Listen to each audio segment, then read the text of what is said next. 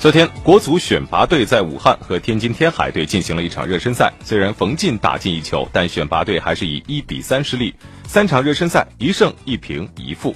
上半场比赛，天海的大将廖立生远射破门，选拔队零比一落后，进入下半场。下半场两队进行了大规模的轮换，随后天海队的后卫张成补射扩大比分。第七十分钟，谭龙助攻冯进扳回一球，但是郑达伦的远射将比分锁定在三比一。最终，国足选拔队不敌天津天海。